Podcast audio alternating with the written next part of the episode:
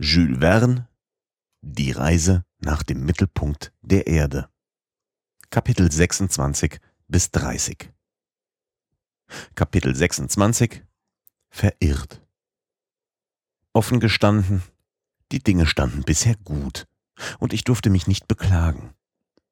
Wenn die Schwierigkeiten nicht im Durchschnitt zunahmen, so konnte es nicht fehlen, dass wir unser Ziel erreichten. Und welcher Ruhm dann!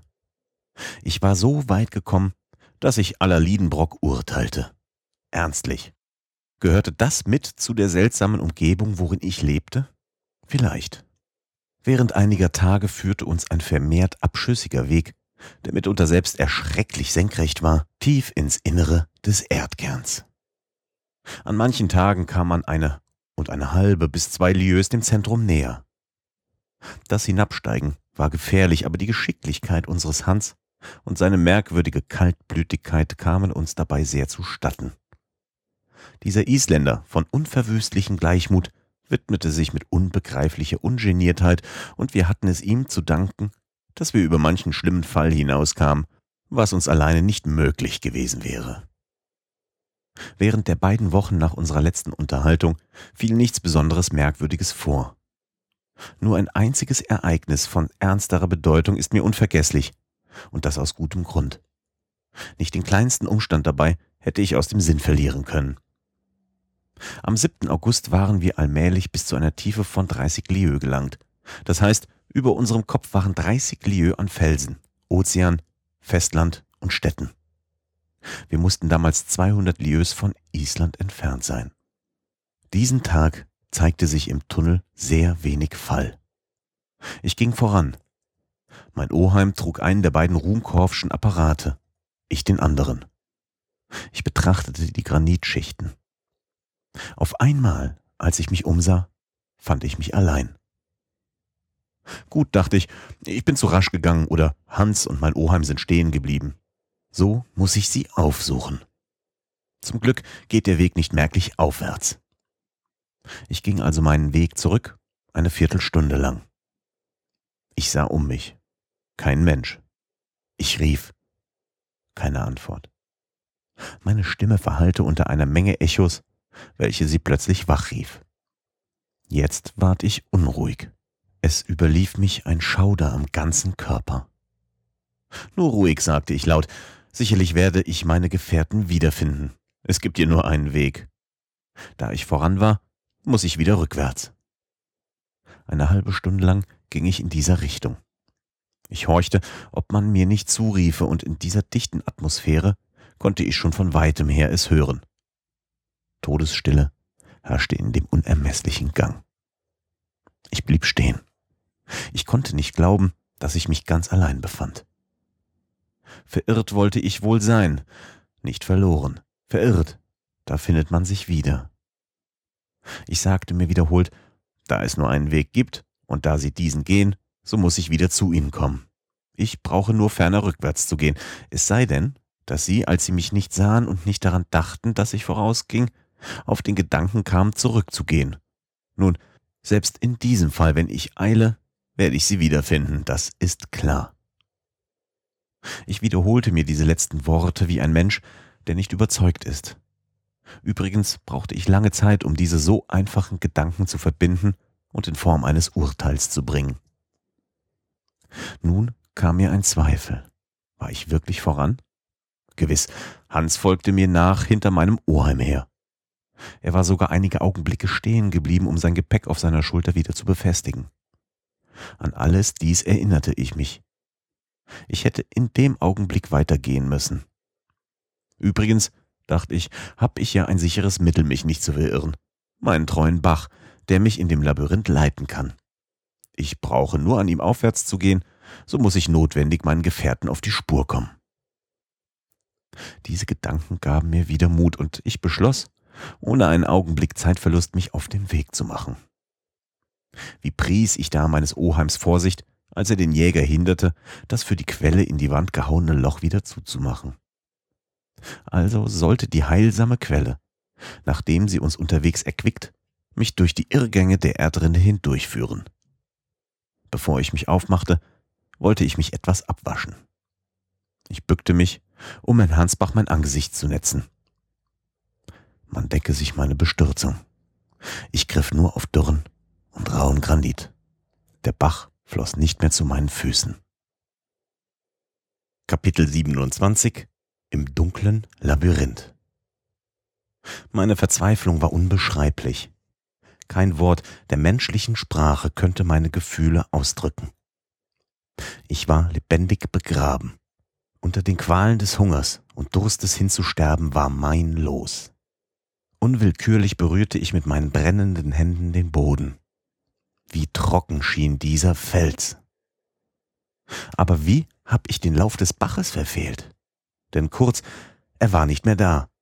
Nun begriff ich den Grund der auffallenden Stille, als ich zum letzten Mal horchte, ob nicht ein Ruf meiner Gefährten zu meinem Ohr dringe. Also hatte ich, als ich den ersten unvorsichtigen Schritt auf diesem Wege ging, die Abwesenheit des Baches nicht bemerkt. Offenbar hatte sich der Weg vor mir gabelförmig geteilt, und ich schlug die eine Richtung ein, während der Hansbach, den Lauen einer anderen folgend, mit meinen Genossen unbekannten Tiefen zueilte. Wie konnte ich zurückkommen? Spuren gab's keine. Auf diesem Granit drückte sich der Fuß nicht ein.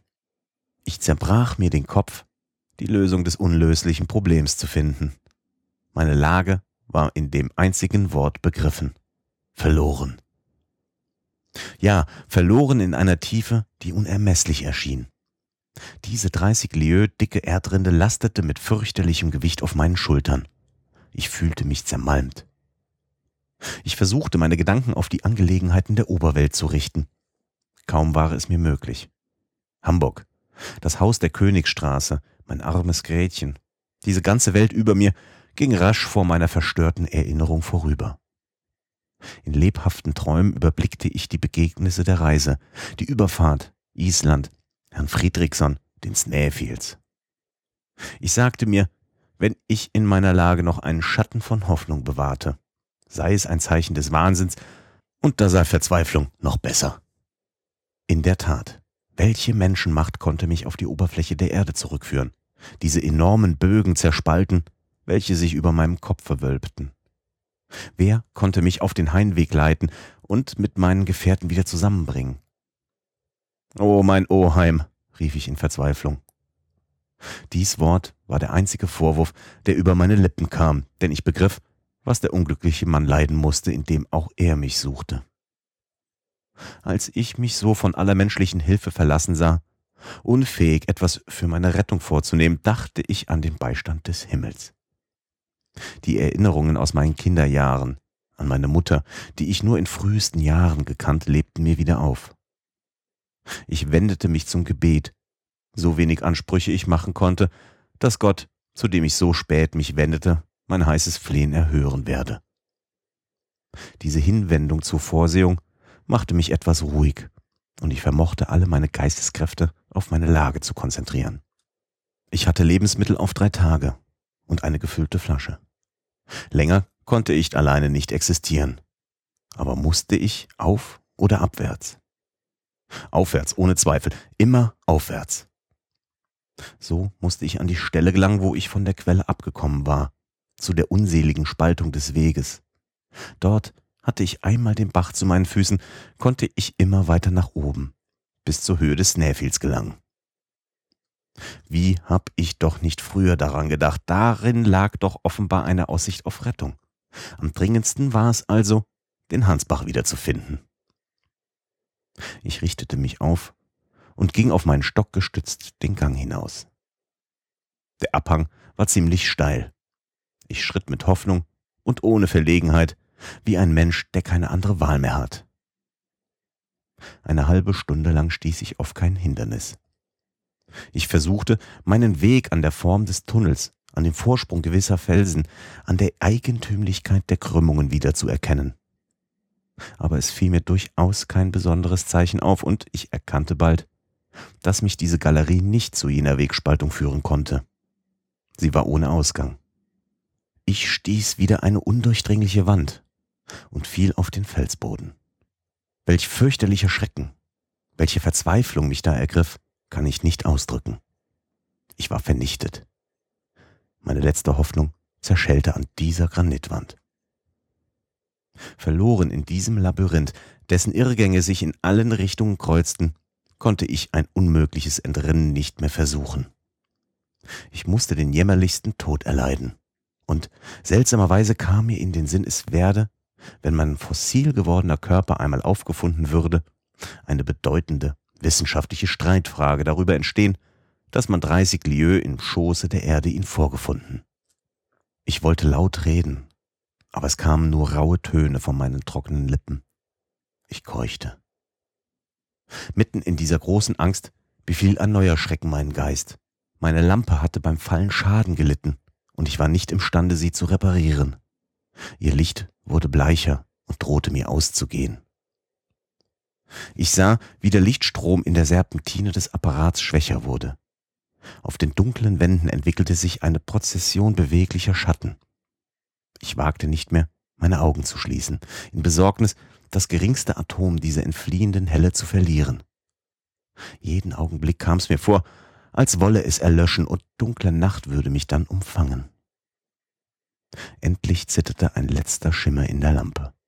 Ich folgte ihm, fing ihn mit den Blicken auf, sammelte alle Kraft meiner Augen auf ihn, als sei das die letzte Lichtempfindung, welche ihnen vergönnt würde.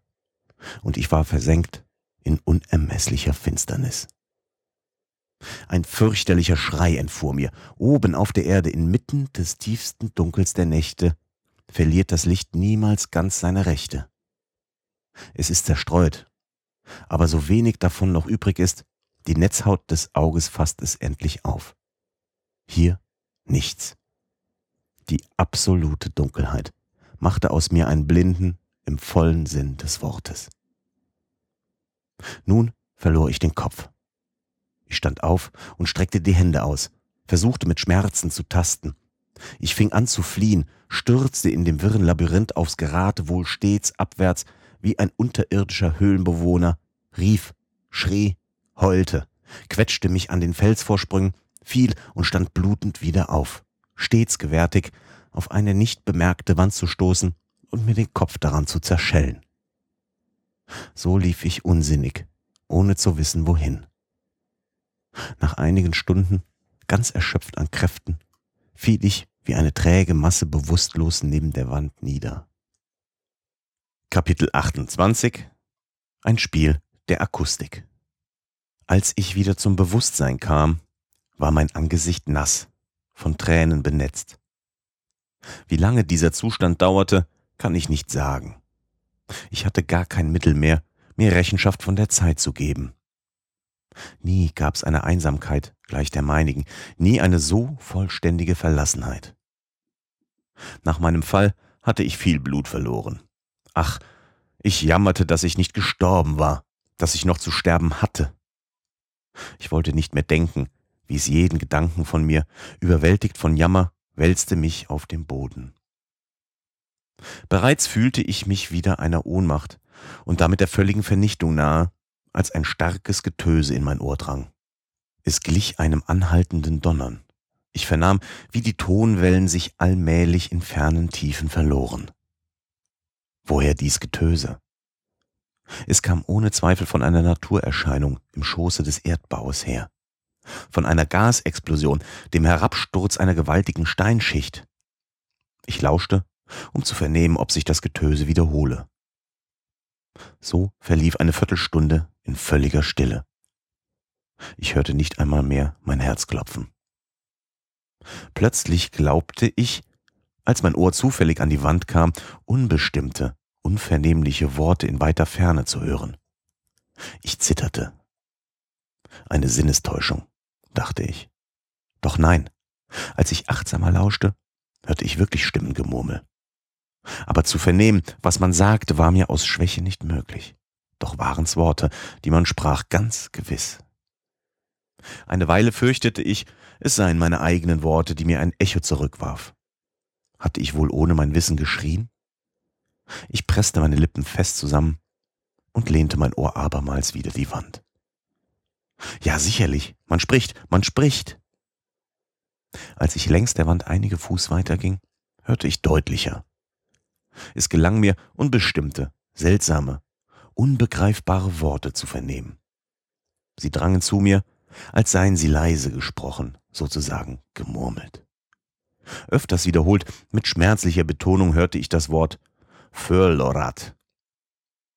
Wer sprach? Offenbar Hans oder mein Oheim. Aber wenn ich sie hörte, konnten auch sie mich hören? Hilfe! Zu Hilfe! schrie ich aus Leibeskräften. Ich horchte, lauschte nach einer Antwort, einem Schreien, einem Seufzer. Kein Laut ließ sich vernehmen, einige Minuten lang. Eine Welt von Gedanken erschloss sich in meinem Geist.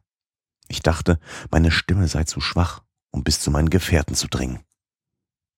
Denn sie sind's, und Feber wiederholte ich. Wer sonst? Dreißig Lieues unter der Erde. Ich horchte abermals.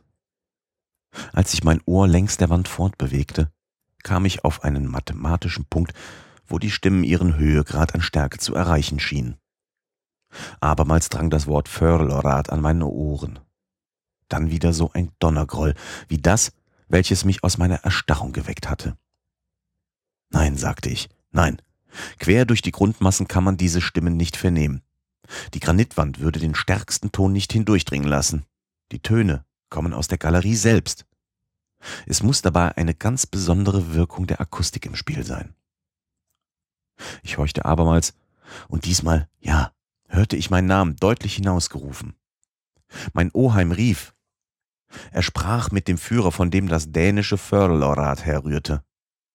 Jetzt begriff ich alles. Um mir vernehmlich zu werden, musste ich hart neben der Wand sprechen, welche meine Stimme wie der elektrische Draht fortleitete. Aber ich hatte keine Zeit zu verlieren. Entfernten sich meine Gefährten noch eine kurze Strecke, so war die Akustik nicht mehr möglich. Ich trat also nahe an die Wand heran und sprach so deutlich wie möglich die Worte. Mein Oheim Liedenbrock! Ich wartete in höchster Spannung. Der Ton läuft nicht äußerst schnell und die dichtere Luft erhöht nicht seine Schnelligkeit, sondern nur seine Stärke. Einige Sekunden verflossen, bis endlich diese Worte zu meinem Ohr drangen. Axel, Axel, bist du's? Ja, ja, erwiderte ich. Mein Kind, wo bist du? Verloren, im tiefsten Dunkel. Aber deine Lampe? Verloschen. Und der Bach? Verschwunden. Axel, armer Axel, fass wieder Mut. Warten Sie ein wenig, ich bin erschöpft, habe nicht mehr die Kraft zu antworten, aber sprechen Sie zu mir. Mut, fuhr mein Oheim fort, rede nicht, lausche mir. Wir haben dich auf und abwärts in der Galerie gesucht, konnten dich nicht finden. Ich habe sehr um dich geweint, mein Kind. Endlich, in Voraussetzung, du seist noch längst dem Hansbach, sind wir wieder abwärts gegangen und haben unsere Flinten abgefeuert. Jetzt können unsere Stimmen zwar akustisch zusammenkommen, aber die Hände noch nicht sich berühren. Doch verzweifle nicht, Axel. Sich hören zu können, ist schon etwas. Währenddessen hatte ich überlegt. Eine gewisse, noch unbestimmte Hoffnung kam mir wieder. Vor allem war mir ein Punkt von Wichtigkeit. Ich hielt meine Lippen an die Wand und sprach Mein Oheim? Mein Kind, hörte ich nach einer kleinen Weile. Vor allem, wie weit sind wir voneinander? Das kann man leicht erfahren. Haben Sie Ihren Chronometer? Ja. Nun, nehmen Sie ihn, sprechen Sie meinen Namen und verzeichnen Sie genau die Sekunde. Ich will ihn wiederholen, sobald er zu mir gelangen wird, und Sie verzeichnen ebenso genau den Augenblick, wo meine Antwort eintreffen wird. Gut, und die Hälfte der Zeit zwischen meiner Frage und deiner Antwort wird angeben, wie viel meine Stimme braucht, um zu dir zu gelangen. Richtig, Oheim. Bist du bereit? Ja. Nun gib acht, ich spreche deinen Namen. Ich hielt mein Ohr an die Wand, und sobald das Wort Axel bei mir anlangte, antwortete ich unverzüglich Axel. Dann wartete ich. 40 Sekunden, sagte darauf mein Oheim. 40 Sekunden verflossen zwischen den beiden Worten. Der Ton brauchte also 20 Sekunden, um zu mir zu gelangen. Nun, da 1020 Fuß auf die Sekunde kommen, so macht das 20.400 Fuß, das heißt über 15 Kilometer. 15 Kilometer, murmelte ich. Nun, das kann man schon fertigbringen, Axel. Aber muss ich auf oder abwärts? Abwärts, und zwar deshalb. Wir sind an einen weiten Raum gekommen, wo eine Menge Galerien münden. Ohne Zweifel wird die, welche du eingeschlagen hast, dich dahin führen, denn es scheint, alle diese Spalten, diese Risse im Erdkörper bilden einen Strahl um die ungeheure Höhle, wo wir uns befinden. Mache dich auf und setze deinen Weg fort. Gehe, schleppe dich fort. Wenn's Not tut, rutsche über steile Abhänge und du wirst unsere Arme finden, dich am Ende des Weges aufzunehmen. Auf, mein Kind, auf den Weg. Diese Worte belebten mich wieder. Adieu, Oheim, rief ich, ich gehe. Sobald ich diese Stelle verlassen habe, können wir nicht mehr durch Worte verkehren. Adieu also. Auf Wiedersehen, Axel. Auf Wiedersehen. Dies waren die letzten Worte, welche ich hörte. Diese merkwürdige Unterredung, welche mitten durch die Masse der Erde in einer Entfernung von fast einer französischen Meile geführt wurde, schloss mit diesen Worten voll Hoffnung. Ich dankte Gott im Gebet, denn er hatte mich in dem unermesslichen Dunkel an den Punkt geleitet, der vielleicht der einzige war, wo die Stimme meiner Gefährten zu mir gelangen konnte. Diese sehr erstaunliche Wirkung der Akustik ist durch die Gesetze der Physik leicht zu erklären. Sie rührte von der Form des Ganges und der Leitfähigkeit des Gesteins her. Es gibt manche Beispiele solcher Fortpflanzungen der Töne, welche in dem Zwischenraum nicht vernehmbar sind. Ich erinnere mich, dass diese Naturerscheinung an manchen Stellen beobachtet worden ist, unter anderem in der inneren Galerie der Paulskirche zu London und besonders mitten in den merkwürdigen Höhlen Siziliens, den Latomien bei Syrakus, von welchen die merkwürdigste unter dem Namen Ohr des Dionysos bekannt ist. Diese Erinnerungen kamen mir in den Kopf und es war mir klar, dass weil meines Oheims Stimme bis zu mir drang, kein Hindernis zwischen uns lag. Indem ich den Weg des Tones mich anschloss, so musste ich logisch ebenso wohl wie er ankommen, wenn mir die Kräfte nicht ausgingen. Ich richtete mich also auf und schleppte mich fort. Der Abhang war ziemlich jäh. Ich ließ mich hinabgleiten. Bald nahm die Schnelligkeit, womit ich hinabrutschte, in erschreckendem Verhältnis zu und drohte ein wirkliches Fallen zu werden. Es fehlte mir die Kraft, mich zurückzuhalten. Plötzlich schwand mir der Boden unter den Füßen. Ich fühlte, dass ich über die Unebenheiten einer senkrechten Galerie abprallend hinabrollte. Mein Kopf schlug wieder einen spitzen Felsen und ich verlor das Bewusstsein. Als ich wieder zu mir kam, befand ich mich in einem halbdunklen Raum auf dicken Decken gelagert. Mein Oheim wachte und forschte auf meinem Angesicht nach einem letzten Lebenszeichen. Bei meinem ersten Aufatmen ergriff er meine Hand, bei meinem ersten Blick stieß er ein Freudengeschrei aus. Er lebt, er lebt, rief er. Ja, versetzte ich mit schwacher Stimme. Mein Kind, sagte mein Oheim und drückte mich an seine Brust. Du bist also gerettet. Der Ton, womit er diese Worte sprach, rührte mich lebhaft, und mehr noch die Sorge, womit sie begleitet waren. Aber es bedurfte auch solcher Prüfungen, um bei dem Professor solche Ergießungen hervorzurufen. In dem Augenblick kam Hans dazu. Er sah meine Hand in der meines Oheims. Ich darf versichern, dass seine Augen eine lebhafte Befriedigung ausdrückten. Gott Tag, sprach er. Guten Tag, Hans, guten Tag, murmelte ich. Und jetzt, lieber Oheim, lass mich wissen, wo wir uns eben befinden. Morgen, Axel, morgen. Heute bist du noch zu schwach. Ich habe deinen Kopf mit Kissen umgeben, die man nicht aus der Ordnung bringen darf. Schlaf nur, lieber Junge, und morgen sollst du alles hören. Aber wenigstens, fuhr ich fort, wie viel Uhr? Welcher Tag ist's? Elf Uhr abends und heute ist Sonntag, 9. August. Jetzt erlaube ich dir nicht vor dem zehnten des Monats mich weiter zu fragen. Ich war wirklich sehr schwach und meine Augen schlossen sich unwillkürlich. Ich musste mich eine Nacht ausruhen. Ich ließ mich also mit dem Gedanken beruhigen, dass meine Trennung vier lange Tage gedauert hatte.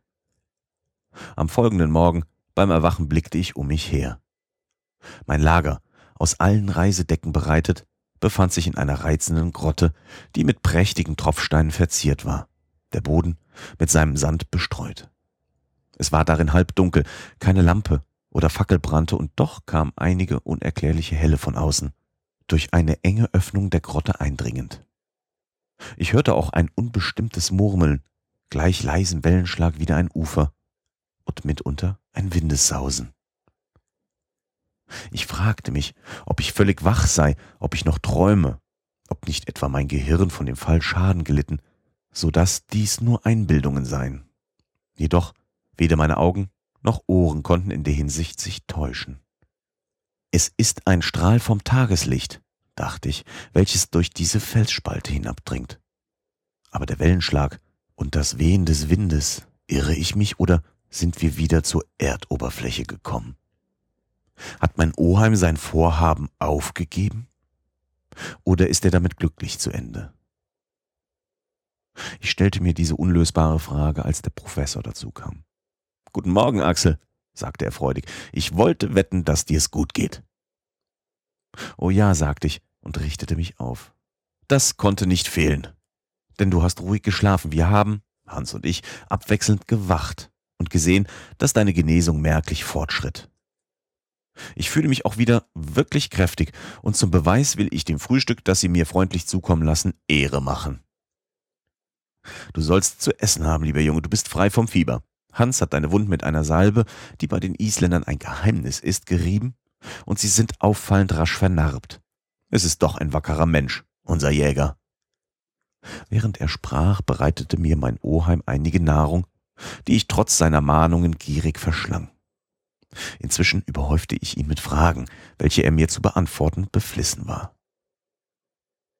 Nun hörte ich, dass ich durch göttliche Fügung gerade an das Ende einer fast senkrechten Galerie gefallen war.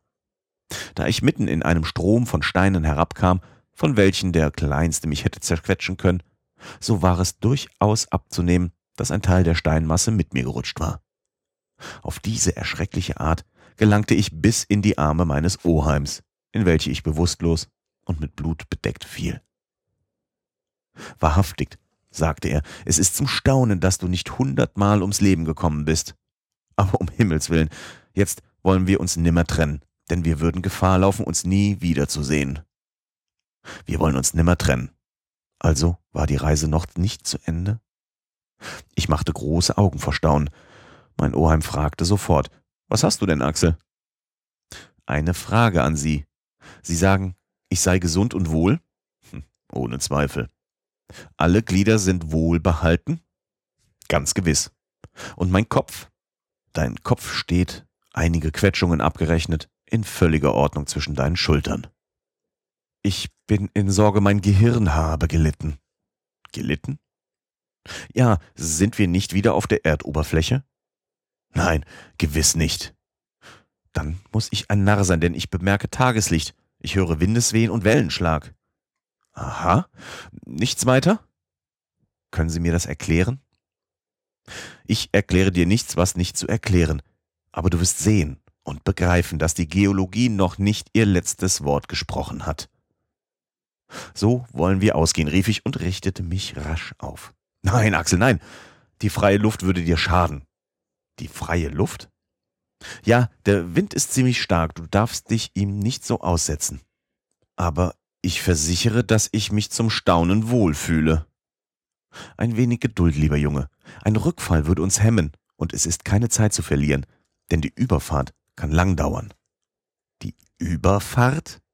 Ja, ruh dich heute noch aus, und wir können morgen zu Schiffe gehen. Zu Schiff? Dies Wort brachte mich außer mir. Wie zu Schiffe gehen? Hatten wir denn einen Fluss, See, ein Meer zur Verfügung? Lag ein Fahrzeug in einem Hafen vor Anker? Meine Neugierde war im höchsten Grad gespannt. Vergeblich suchte mein Oheim mich zurückzuhalten. Als er sah, dass meine Ungeduld mir mehr schaden würde als die Befriedigung meiner Wünsche, gab er nach. Ich kleidete mich rasch an. Zur Vorsicht hüllte ich mich in eine der Decken und ging aus der Grotte heraus. Kapitel 30 Das Meer Liedenbrock Anfangs konnte ich nichts sehen. Meine des Lichts entwöhnten Augen schlossen sich unverzüglich. Als ich sie wieder zu öffnen vermochte, war ich noch mehr bestürzt als erstaunt. Das Meer, rief ich aus.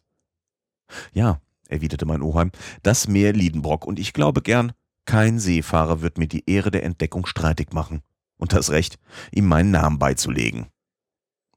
Eine große Wasserfläche, der Anfang eines Sees oder Meeres breitete sich vor unseren Blicken bis über die Grenzen des Gesichtskreises aus. Das buchtenreiche Ufer bot den letzten Wellenschlägen einen feinen Sand dar, voll kleiner Muscheln, welche den ersten Wesen der Schöpfung zur Behausung gedient hatten. Die Wellen brachen sich daran mit dem lauten Gemurmel, welches den umschlossenen Räumen eigentümlich ist. Beim Wehen eines mäßigen Windes flog ein leichter Schaum auf, und es benetzten einige Flocken desselben mein Gesicht. An diesem flachen Ufer, hundert Toisen vom Rand der Wellen, verliefen sich die Strebemauern enormer Felsen, welche zu einer unmessbaren Höhe sich erhoben. Einige zerrissen mit scharfer Kante das Ufer und bildeten Vorgebirge, welche der Wellenschlag benagte. Weiter hinaus verfolgte das Auge ihre klare, gezeichnete Masse auf dem nebligen Hintergrund des Horizonts. Es war ein wirkliches Meer, mit dem launigen Umriss der Ufer auf der Oberwelt, aber öde und von erschrecklich wildem Aussehen. Meine Blicke konnten sich weithin über dieses Meer ergehen, weil ein ganz besonderes Licht es bis aufs kleinste Detail erleuchtete. Nicht das Sonnenlicht mit seinen glänzenden Büscheln und seiner prachtvollen Strahlenergießung, noch das Blasse und Unstete des Nachtgestirns, das ein rückgestrahltes ohne Wärme ist. Nein, die Leuchtkraft dieses Lichtes, seine zitternde Verbreitung, seine klare und trockene Weise, die geringe Höhe seiner Temperatur, sein Glanz, der an Gehalt den des Mondlichtes übertraf. Dies alles bekundete klar einen elektrischen Ursprung. Es war gleichsam ein Nordlicht, ein dauerndes kosmisches Phänomen, welches diese Höhle erfüllte, die einen Ozean zu enthalten fähig war. Das Gewölbe über meinem Kopf, der Himmel, wenn man will, schien aus großem Gewölk zu bestehen, beweglichen und wechselnden Dünsten, welche infolge ihrer Verdichtung nach einigen Tagen sich in heftigen Regen entladen musste. Ich hatte geglaubt, unter einem solchen starken Druck der Atmosphäre könne die Verdünstung des Wassers nicht vor sich gehen, und doch war aus einem mir noch unbekannten physikalischen Grund reichlich Gewölk in der Luft verbreitet. Damals aber war es schönes Wetter. Die elektrischen Streifen erzeugten auf den sehr hohen Wellen staunenswerte Lichtspiele. Lebhafte Schatten fielen auf ihre unteren Schichten, und oft drang zwischen zwei getrennten Schichten ein Strahl mit merkwürdiger Stärke bis zu uns. Aber im Ganzen war es nicht Sonnenlicht, denn es fehlte ihm an Wärme. Seine Wirkung war traurig, ganz besonders melancholisch. Anstatt eines Firmaments mit seinem Sternglanz fühlte ich über diese Wolken ein granitenes Gewölbe, das mit seiner ganzen Wucht auf mir lastete. Und so unermesslich dieser Raum war, hätte er doch für den bescheidensten Trabanten nicht zum Spaziergang hingereicht. Wir waren in einer enormen Höhle, in Wirklichkeit doch im Gefängnis. Ihre Breite konnte man nicht beurteilen, weil das Gestade unabsehbar sich erweiterte, und auch ihre Länge nicht, weil der Blick bald durch eine etwas unbestimmte Linie des Horizonts aufgehalten war. Ihre Höhe musste mehr als einige Lieues betragen. Wo dies Gewölbe sich auf seine granitenden Strebemauern stützte, konnte das Auge nichts wahrnehmen. Aber es hing manches Gewölk in der Atmosphäre, dessen Höhe auf 2000 Toisen zu schätzen war, welche die der Erdausdünstung übertraf und ohne Zweifel der beträchtlichen Dichtigkeit der Luft zuzuschreiben ist. Der Ausdruck Höhle ist offenbar nicht passend, um diesen unermesslichen Raum zu bezeichnen. Aber wer sich in die Abgründe des Erdballs hinabwagt, für den reichen die Worte der menschlichen Sprache nicht mehr aus. Ich wusste übrigens nicht, durch welche geologische Tatsache ich das Vorhandensein einer solchen Aushöhlung erklären sollte. War es möglich, dass dieselbe durch das Erkalten des Erdkörpers entstand? Ich kannte wohl aus den Berichten der Reisenden einige berühmte Grotten, aber keine von solch einer Ausdehnung. Alexander von Humboldt hat die Grotte zu Guajara in Kolumbia untersucht und eine Strecke von 2500 Fuß ausgekundet. Wenn dabei nicht hinsichtlich ihrer Tiefe ein Geheimnis vorbehalten blieb, so erstreckte sie sich wahrscheinlich nicht viel weiter. Die ungeheure Mammutgrotte in Kentucky zeigte wohl riesenhafte Verhältnisse, denn ihre Wölbung erhob sich 500 Fuß über einen unergründlichen See. Und es sind Reisen darin über 100 Kilometer weit gedrungen, ohne dabei das Ende zu finden. Aber was wollten diese Höhlen neben derjenigen bedeuten, welche ich damals bewunderte?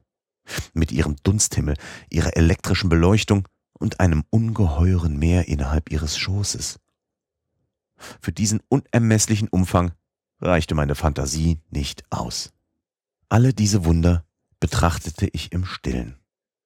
Es mangelte mir der Ausdruck für meine Empfindungen, denn für neue Lebenserscheinungen fehlte die Bezeichnung. Ich betrachtete, dachte nach, bewunderte mit einer Bestürzung, zu der sich einiger Schrecken gesellte. Das Unerwartete dieses Anblicks rief die Farbe der Gesundheit wieder auf mein Angesicht, und ich war im Zug, mich durch Erstaunen zu kurieren und meine Genesung durch diese neue therapeutische Methode zu vollenden. Zudem belebte mich die Lebenskraft einer sehr dichten Luft, indem sie meinen Lungen mehr Sauerstoff zuführte. Es ist leicht begreiflich, dass nach einer 47-tägigen Einkerkerung in einem engen Gange ein unendlicher Genuss darin liegt, diesen Seewind voll salzhaltiger Feuchtigkeit einzuatmen. Darum hatte ich auch nicht zu bereuen, dass ich aus meiner dunklen Grotte herausgekommen war. Mein Oheim, der schon an solche Wunder gewöhnt war, geriet nicht mehr in Erstaunen. Fühlst du dich stark genug für einen kleinen Spaziergang? fragte er mich. Ja, gewiss, erwiderte ich. Es wird mir höchst angenehm sein. Nun, so nimm meinen Arm, Axel. Wir wollen uns längs dem Ufer halten. Voll Eifer nahm ich's an und wir begannen an der neuen Meeresküste zu wandeln. Links bildeten steile, übereinander getürmte Felsen eine riesenhafte Gruppe von wundervoller Wirkung, an deren Seiten zahllose Kaskaden mit klarem, rauschendem Wasser herabströmten. Einige leichte Dünste, die zwischen den Felsen hervordrangen, zeigten warme Quellen an, und Bäche rieselten sanft zu dem gemeinschaftlichen Becken. Unter diesen Bächen erkannte ich unseren treuen Reisegefährten, den Hansbach, der sich gemächlich in dem Meer verlief, als hätte er seit Anfang der Welt es so gemacht. Er wird uns von nun an fehlen, sagte ich seufzend. Bah, erwiderte der Professor, ob dieser oder ein anderer, gleich viel. Die Antwort kam mir etwas undankbar vor. Aber in dem Augenblick erregte ein unerwarteter Anblick meine Aufmerksamkeit. In einer Entfernung von hundert Schritten, an der Ecke eines hohen Vorgebirgs, lag vor unseren Augen ein hoher, dichter Wald. Derselbe bestand aus Bäumen mittlerer Höhe, von einem Wuchs gleich regelmäßigen Sonnenschirmen mit deutlich abgezirkelten Umrissen. Die Lichtströmung schien ihrem Laube nicht beizukommen, denn trotz eines Windes blieben sie unbeweglich, wie ein Gebüsch versteinerter Zedern. Ich beeilte mich hinzukommen. Ich wusste diese ganz besonderen Wesen nicht zu benennen. Gehörten sie nicht zu den bereits bekannten zweimal hunderttausend Pflanzengattungen? Und musste man ihnen in der Flora der Sumpfgewächse eine besondere Stelle anweisen? Nein, als wir nahe kamen, war meine Überraschung so groß als mein Erstaunen. In der Tat hatten wir Produkte der Erde vor uns, aber von riesenhaftem Maßstab. Mein Oheim wusste sie sogleich richtig zu benennen. Nur ein Wald von Champignons, sagte er. Und er täuschte sich nicht. Nun mache man sich einen Begriff, welche Entwicklung diese teuren Pflanzen in warmer, feuchter Umgebung erreichen können. Ich wusste, dass nach Bouillard das Lycoperdon giganteum acht bis neun Fuß Umfang erreichen kann. Hier aber waren weiße Champignons 30 bis 40 Fuß hoch, mit einer Kappe von entsprechendem Durchmesser. Sie standen da zu Tausenden. Kein Lichtstrahl drang durch ihren dichten Schatten und es herrschte völliges Dunkel unter diesen Domen, die gleich runden Dächern einer afrikanischen Stadt nebeneinander gereiht waren. Doch wünschte ich weiter vorzudringen. Todeskälte drang aus diesen fleischigen Wölbungen herab. Eine halbe Stunde lang schweiften wir in diesem feuchten Dunkel umher, so dass wir mit wahrem Wohlbehagen uns wieder am Meeresufer einfanden. Aber die Vegetation dieser unterirdischen Landschaft beschränkte sich nicht auf diese Champignons. Weiter hinaus sah man gruppenweise eine Menge anderer Bäume mit farblosem Laub. Sie waren leicht zu erkennen. Es waren niedere Gesträuche der Erdoberfläche, in außerordentlichen Dimensionen. Hundert Fuß hohe Lykopodien, riesenhafte Sigillarien, Farrenkräuter so hoch wie breitastige Tannenbäume. Lepidodendren mit runden, gabelförmigen Stämmen, die in lange Blätter endigten und mit rauen Haaren besetzt waren. Zum Staunen prachtvoll, rief mein Oheim. Da ist ja die ganze Flora der zweiten Epoche der Welt, der Übergangsepoche. Da sehen wir unsere niedrigen Gartengewächse in den ersten Jahrhunderten als Bäume.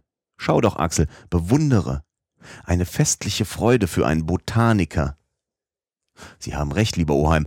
Die Vorsehung scheint in diesem ungeheuren Gewächshaus die vorsintflutigen Pflanzen aufbewahrt zu haben, welche der Scharfsinn der Gelehrten so glücklich wiedergefunden hat. Du sagst ganz richtig, es sei ein Gewächshaus. Besser noch würdest du es vielleicht eine Menagerie nennen. Ha, eine Menagerie. Ja, ohne Zweifel. Sieh nur diesen Staub unter unseren Füßen, diese auf dem Boden zerstreuten Gebeine. Gebeine? rief ich aus. Ja, Gebeine vorsintflutiger Tiere. Ich stürzte über diese jahrhundertealten Trümmer von einer unzerstörbaren Mineralsubstanz her und wusste ohne Besinnen diese riesenhaften Knochen, welche wie ausgetrocknete Baumstämme aussahen, zu benennen. Hier ist der Unterkiefer des Mastodon, sagte ich. Hier die Beckenzähne des Dinotherium. Dieser Hüftknochen kann nur dem allergrößten dieser Gattung, dem Megatherium, angehören. Ja, es ist wohl eine Menagerie, denn diese Gebeine sind gewiss nicht durch eine Überschwemmung hierher verpflanzt worden. Die Tiere, von welchen sie herrühren, haben an den Ufern dieses unterirdischen Meeres, unter dem Schatten dieser Riesenpflanzen gelebt. Sieh, da sind ja ganze Skelette, und dennoch, dennoch, sagte mein Oheim, ich begreife nicht das Vorkommen solcher Vierfüßler in dieser Granithöhle. Weshalb? Weil das tierische Leben auf der Erde erst in den sekundären Perioden existiert hat, als sich durch Anschwemmungen aus dem Niederschlag des Erdreichs gebildet und an die Stelle der Felsen der Urperiode getreten war. Ha, nun Axel, auf deinen Einwand gibt's eine sehr einfache Antwort. Nämlich, dass dieses Terrain ein durch Niederschlag gebildetes ist. Wie? In einer solchen Tiefe unter der Erdoberfläche? Ja, wohl. Und diese Tatsache lässt sich geologisch erklären. Zu einer gewissen Zeit bestand die Erde nur aus einer elastischen Rinde, welche Kraft der Gesetze der Anziehung, abwechselnde Bewegung nach oben und nach unten unterworfen war. Es ist wahrscheinlich, dass Einsenkungen des Bodens stattfanden und dass ein Teil des sedimentären Terrains auf den Grund eines plötzlich geöffneten Abgrundes hinabgezogen wurden. Das muss wohl der Fall sein. Aber wenn vorsintflutige Tiere in diesen unterirdischen Regionen gelebt haben, Wer sagt uns, dass nicht eins von diesen Ungeheuren noch jetzt in dieser dunklen Waldung oder hinter diesen steilen Felsen umherstreift? Bei diesem Gedanken fragte ich, nicht ohne Schrecken, den Horizont in verschiedene Richtungen. Aber es zeigte sich kein lebendes Wesen an diesen öden Gestaden. Ich war ein wenig müde und setzte mich am Ende eines Vorgebirgs nieder, an dessen Fuß sich die Wellen rauschend brachen. Von da aus umfasste mein Blick die ganze, durch eine Ausbiegung der Küste gebildete Bei. Im Hintergrunde fand sich ein kleiner Hafen zwischen den pyramidalen Felsen. Seine Gewässer schlummerten ruhig im Schutze vorm Wind. Eine Brick und zwei bis drei Goeletten hätten dem selbst bequem ankern können. Ich war fast darauf gefasst, ein Fahrzeug mit vollen Segeln herauskommen zu sehen, um unterm Südwind das Weite zu suchen. Aber diese Täuschung verschwand rasch. Wir waren wohl die einzigen lebenden Geschöpfe dieser unterirdischen Welt. Wenn es mitunter Windesstille war, kam eine tiefere Stille als die der Wüste über die trockenen Felsen und lastete auf der Oberfläche des Meeres. Ich suchte dann den Nebel der Ferne zu durchdringen, diesen vor den geheimnisvollen Hintergrund des Horizonts gezogenen Vorhang zu zerreißen. Wie drängten da sich Fragen auf meinen Lippen. Wo endigte das Meer Wohin führte es? Würden wir je die jenseitigen Ufer desselben zu erkennen imstande sein? Mein Oheim zweifelte seinerseits nicht dran. Ich wünschte und fürchtete es zugleich.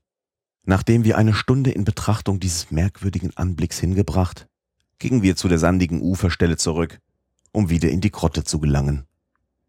Und so schlief ich unterm Eindruck der seltsamsten Gedanken ein, und ruhte in tiefer Schlummer.